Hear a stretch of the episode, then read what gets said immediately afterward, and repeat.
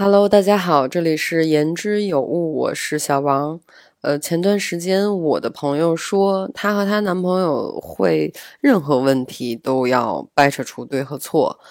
那小到这条鱼适不适合清蒸，大到职业选择往 A 还是 B 的方向走哪个好，让她觉得和她男朋友相处像是辩论赛，就别的本事没长，但是口才倒是进步了不少。那这件事儿让我想到了一个很有意思的点，就是好胜心。所以今天这期节目，我想聊聊我们的好胜心是如何在亲密关系里起作用的，以及我们该如何更好的面对亲密关系中的冲突。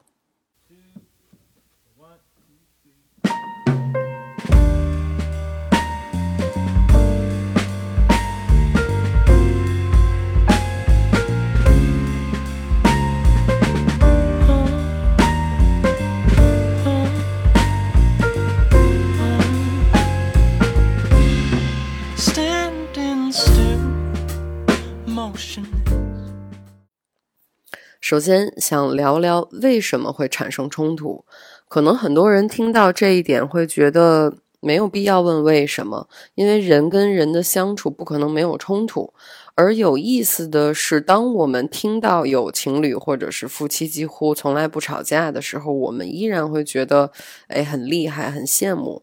那我觉得这个就是我们很有必要来去琢磨的，为什么会产生冲突？所以我试着总结了三类常见的冲突的类型。那第一类就是因为需求不匹配。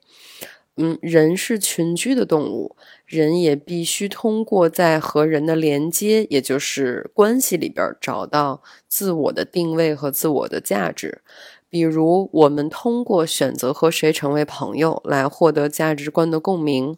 我们通过和谁进入一段亲密关系而获得情感上的需求；再或者，我们通过工作或者是学业来完成这个环境中实现自我价值的定位，也就是。人的几乎所有的需求都是通过在环境中，在和他人的连接中获得满足。那在亲密关系里边，两个怀揣不同需求的人，试图通过像齿轮咬合的方法来满足自己的需求和对方的需求。那当需求不匹配的时候，矛盾就会产生。那每个人选择和谁在一起的原因都不同。首先，我们应该意识到我们要在这段关系里面得到什么，也就是先辨认我们自己的需求。我有个男性朋友，嗯，在聊起他的女朋友的时候，他会说，他很喜欢的一点就是在他晚上回家很累的时候，那对方愿意不管多晚，他都能爬起来给他煮碗面吃。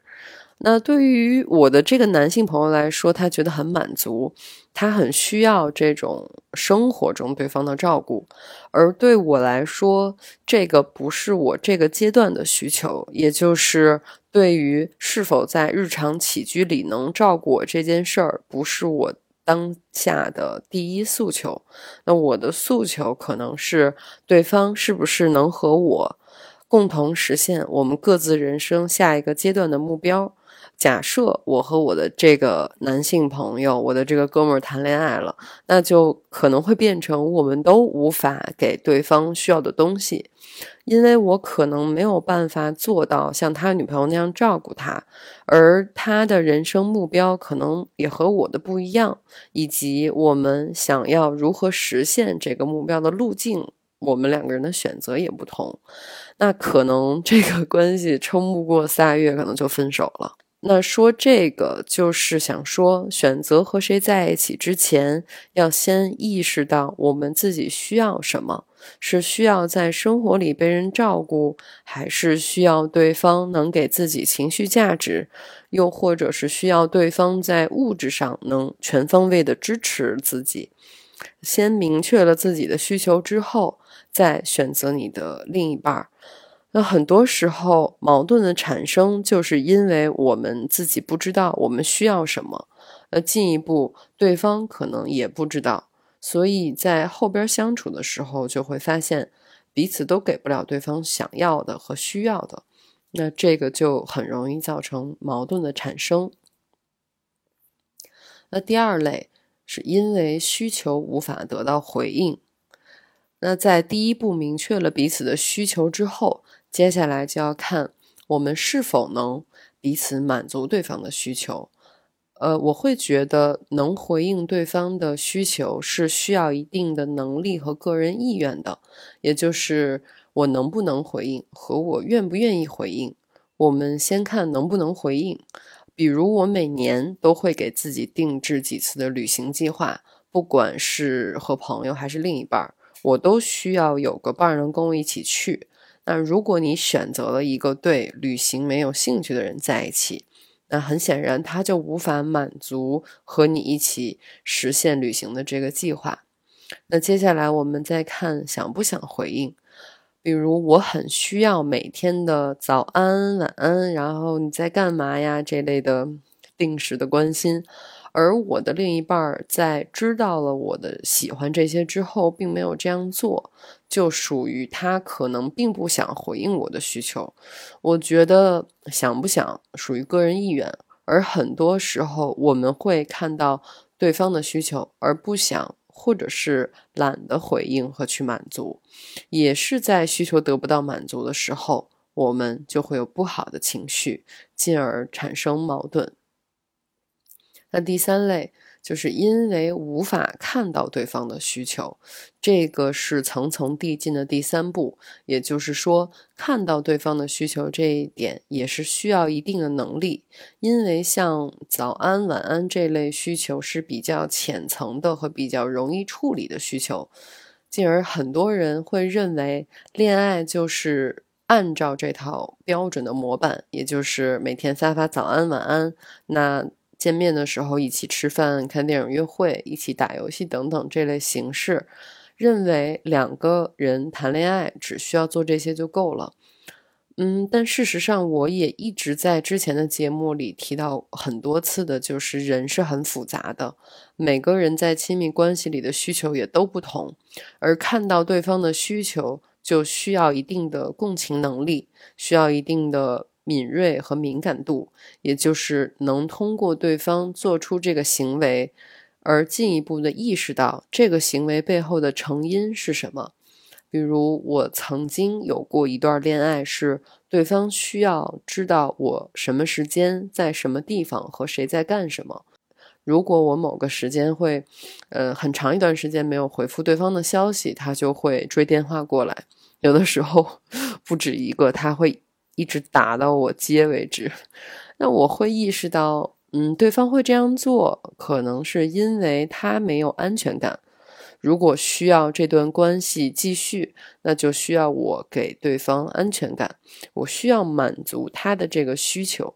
当然，很显然，这最后这段关系没有进行下去，也是因为我不认为安全感能从他人身上获得。那这个也是一个很有意思的话题，以后我们也可以针对安全感来展开聊一期。那也就是说，如果我无法看到对方的需求和这个需求背后的成因，那就很容易产生矛盾，因为我不知道你要什么。进一步来说，我更不知道你为什么需要这个，所以在齿轮咬合的这个过程中，彼此磨合起来都很辛苦。那齿轮之间也很难严丝合缝的继续运转下去。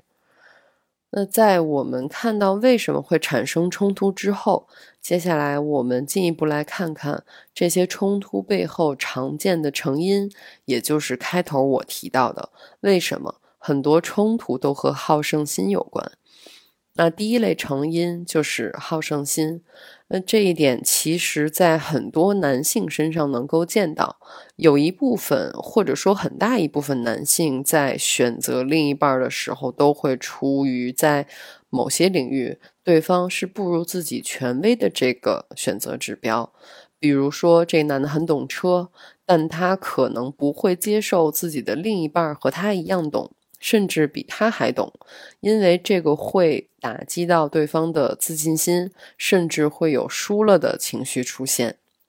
那好胜心其实在出现矛盾的时候也很容易辨别，很常见的就是吵架的时候，往往都是越吵声音越大。如果你们很了解彼此的话，在这种越吵越凶的情况出现的时候，甚至会搬出你掌握的对方的软肋来攻击对方，比如你怎么跟你爸一样自私？就是说这类话的目的是为了攻击对方的软肋。来击败对方，以获得在这轮冲突里边自己占上风的局面。那我们也都知道，这类攻击发生之后会带来更严重的争吵，甚至是崩溃。所以，我们很多时候会因为自己的好胜心来攻击我们的另一半。那很多时候并不是问题无法解决。而是问题出现的时候，我们常常会包裹一层属于我们自己很个人的功利心来解决这个问题。我不能让对方觉得我输了，或者是我不如他，我甚至不会说一句软话，所以我要赢过你。像是开头我说到我朋友的那个事儿。我觉得就是因为好胜心，所以不管这条鱼是否真的适合清蒸，我都需要让你知道我的理由更站得住脚，我的选择和判断比你的更靠谱。那大到职业规划的方向这种事儿就更是如此，它包含着我审时度势的判断和我对某个行业发展的判断。以及风向标往哪儿走等等，那这种判断我比你的眼界更广，所以你最好听我的。就是我觉得很多时候，因为我们很个人的那种好胜心，进而会引起我们对身边人的攻击。那在亲密关系里边，这种好胜心就是一个很常见的引起矛盾的原因。那第二类成因就是嫉妒心。其实这一点不太容易辨别，也不容易承认。比如你的另一半在某个领域获得了成就，甚至就此成名了，那么有的时候我们会因此产生一丝藏得比较深的嫉妒心，因为当我们看到对方在这个领域做得很不错的时候，同时我们会回过头来放大我们自己身上的不足。比如说我的学习成绩不好。但是我有一个学霸的男朋友，那很可能我会因为嫉妒他的成绩而攻击他。比如，当他解题出错的时候，我甚至会抓住这个错误不放，然后来以此调侃他。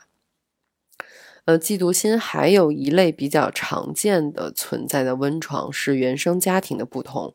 那这一点其实是我在我自己身上发现的。又到了大型的自爆的时间。呃，我曾经和一个原生家庭很幸福、很美满，家人之间相处的特别和谐的这样一个男孩在谈恋爱。那在我们相处的过程里边，我印象很深刻的一个细节就是，他们家晚上的消遣是全家人一起看电影。呃，因为他爸爸是一个资深的影迷，他们家有一个房间是专门放他爸爸收藏的那个电影的碟片。呃。同时，因为我也挺喜欢看电影的，所以他每次在回家的时候都会给我分享今天晚上他们家在看什么电影。然后在他给我分享的那个照片里边，我能看到他们家的那个布局很温馨，以及全家人都在以各自很舒服的状态，呃，围绕在一起在看电影。那一方面，我觉得这个气氛真好。那另外一方面，我也有隐隐的羡慕和一丝丝的嫉妒，因为我会联想到我自己的原生家庭，就是我也很希望我的家庭生活的氛围是这样的，但是很显然并不是。所以在这段关系里，后来我既好奇又有点抗拒看到他分享给我的关于他们家的家庭生活的照片儿。那直到后来，我知道了，我是因为这里边有我很个人的嫉妒心在，所以后来我甚至会调侃他太黏他的父母了。我就是因为这种嫉妒心，我会去攻击我当时的男朋友。那也是在这段恋爱结束之后，我才意识到了这一点，所以我之后也会在发生冲突的时候，会更有意识的去识别，会去主动的提醒自己，我是不是又因为嫉妒心而开始作祟了？那第三类成因，自傲。其实这一点和上边提到的我们能不能和想不想回应对方的需求有关。其中，当看到对方的需求之后，我们评估想不想回应这个需求的过程里边，有一个细节，就是我们也许会因为自傲。而觉得不必，或者说对方的这个需求不值得我们为此花时间和精力去回应，因为看起来对方的这个需求很不值得，就有点像是，比如说我喜欢做手工，比如手工娃娃吧。那在我的另一半的眼里边，我的业余时间大把的都花在了这个上面，那在他看来就是做了一堆没有。没用处、没价值的娃娃，嗯，除了占家里的空间之外，没有任何益处。那可能我身边的朋友，他们也许会知道我乐在其中，但可能我的另一半就会念叨我说：“你弄那么多没有用的东西，太占地方了。你卖出去它也不值钱，你别弄这些东西了。你有这时间，不如干点别的。”那我会觉得，像这样的情况下所产生的矛盾，其实就是因为对方的自傲，嗯，他在通过他的那一套价值体系来评价我的行为，在他的价值体系里边，觉得做手工这件事儿没前途、没意义，所以他会否定我做的那些娃娃。但做手工这件事儿。和做好的那些娃娃是否真的有价值和有意义，这个当然是见仁见智的。所以他这样盖棺定论的行为，就是一种呃视野狭窄的自傲，因为他只认同他的价值观。当另一半的行为在他的价值观看来是没有益处的时候，就会攻击对方，进而产生矛盾。那还有一种比较常见的自傲，就是当两个人的收入有悬殊的时候，比如对方是你的收入的两倍的时候，那么很容易在发生矛盾的时候，因为这一点而攻击对方。比如我们在影视剧里能看到，如果女主人有一份很体面的工作和很不错的收入，那么很可能在吵架的时候会说男主人工作没前途，甚至挣的也不多。然后以及会说对方没本事等等，那另外一种在影视剧里也可以看到这两个性别角色互换所发生的这样的情况，就是通过这种固化的社会价值的体系来给对方贴标签儿，会骄傲的认为我比你挣得多，那在关系里出现问题和矛盾的时候，你不配，或者说你的行为有问题，你最好听我的。因为我比你在工作和收入上更厉害，所以我比你说的要更有道理，或者是更对。那这种自傲呢，也很容易产生亲密关系里的 PUA，通过自傲来进行关系里主导地位的巩固，让另一半服从，或者说按照我认为对的那个方向去发展。嗯，那说了这么多冲突的发生，接下来我们看看有没有什么更好的面对冲突的办法。我也试着总结了三点，那也许在下一次我们在关系里边出现矛盾的时候，可能会用得上。呃，方法一，角色互换。那这个也是我在之前的恋爱里边学到的。就是两个人可以商量，形成一种模式，就是当意识到有矛盾了，要吵架了，那这个时候可以有意识的选择进行角色互换的角色扮演，就是在接下来你们俩进行对调，从说话的语气到动作、行为，甚至眼神儿，只需要半天，甚至是更短的时间，其实是在用一种。轻松的形式让彼此看到，哦，原来我平时说话是这样的，哦，我发脾气的时候是这样的。呃，就是制造一个旁观视角来看我们自己。那么，对方在模仿你的过程里边，他可能会加戏，甚至是夸张了你的表达。但整个模仿的过程，其实会化解和缓和两个人不好的情绪，甚至是会笑场。那我觉得这是个不错的自我观察的机会，也是一个很好的让矛盾缓和的方法。它甚至也许还可以制造一次两个人可以深度聊聊的机会。嗯，方法二，定期坦白局。其实这个是我在看《前任四》的时候发现的，我觉得可以活学活用一下。当然，这里的坦白局不是说让你啥秘密都说啊，就比如可以把每个周日的晚上当成一个固定的坦白局的时间。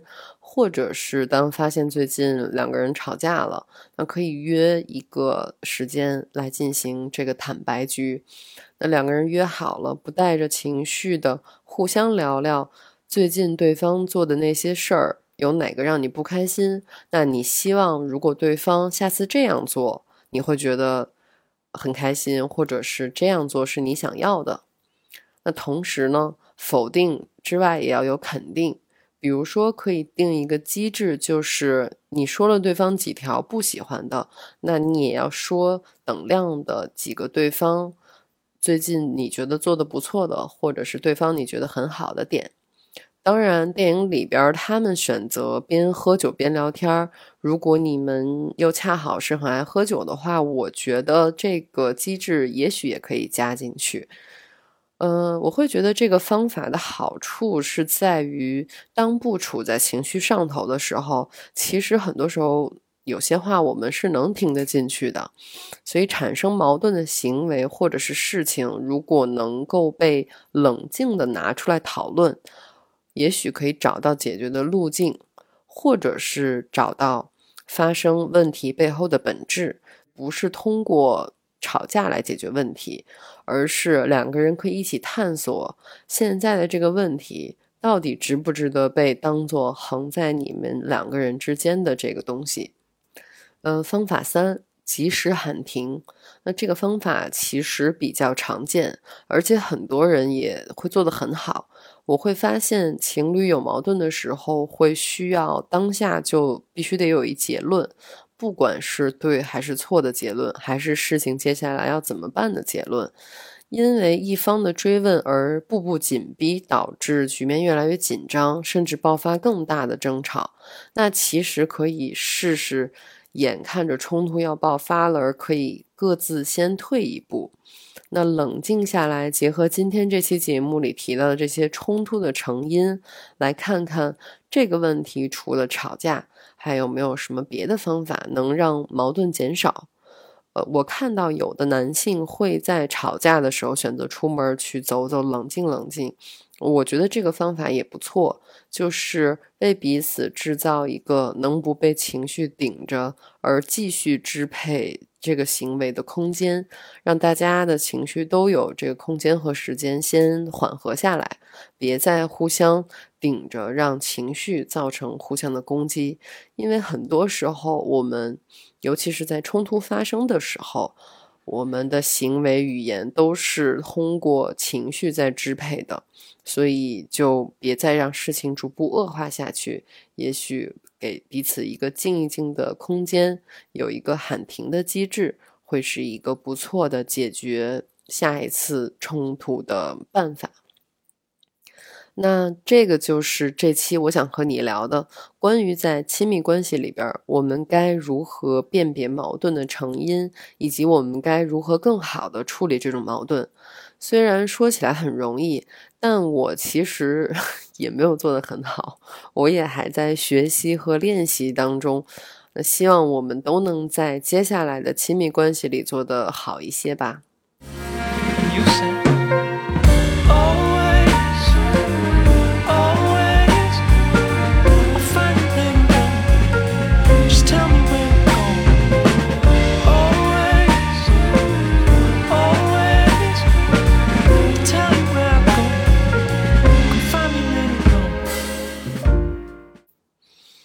嗯，接下来就是好物分享的时间。首先想分享一款面膜，它叫可可奇可斯曼 A.G 抗糖小金罐，是我朋友推荐给我的。这个不是广告，呃，我是把它当成早安面膜在用的，涂二十分钟之后洗掉，然后进入正常的护肤流程就可以。我会推荐，是因为首先它不贵，我在免税店的 App 上面买不到两百块钱吧。那二十分钟之后，你会看到皮肤的亮度是有提升的，那起码看起来是透亮的。那前段时间我因为工作作息不好，所以皮肤看起来很差。虽然用这类面膜治标不治本吧，但是起码你每天出门看起来的状态会好一些。那推荐给那些工作很忙、没时间调理自己的朋友，那起码可以用这类面膜，先让自己每天出门的时候看起来气色好一点。嗯，接下来想推荐一部剧，那我相信可能很多人已经看过了啊，它就是史密斯夫妇。因为最近我发现还挺火的，我推荐的原因是因为我很喜欢男主角 Donna Glover。如果你看过他自导自演的那个《亚特兰大》，嗯，你一定知道我为什么会喜欢他。而且我觉得这版的史密斯夫妇没有基于之前的电影的那么美式的模板，而这种黑皮肤和日裔黄皮肤的搭配，我觉得很有新意。我没有觉得。是网上说的什么政治正确什么的，嗯，而且它的服化道也不错。如果你最近有追剧的打算的话，也可以试试这部剧。那好啦，这个就是今天我想和你聊的全部的内容。很欢迎你在评论里留下关于这期你想和我互动的任何的话题，也欢迎你打赏、订阅、转发、评论、点赞。如果你在睡觉的话就祝你有一个好的睡眠。如果你醒着就祝你有美好的一天。这期就是这样喽让我们下期再见拜拜。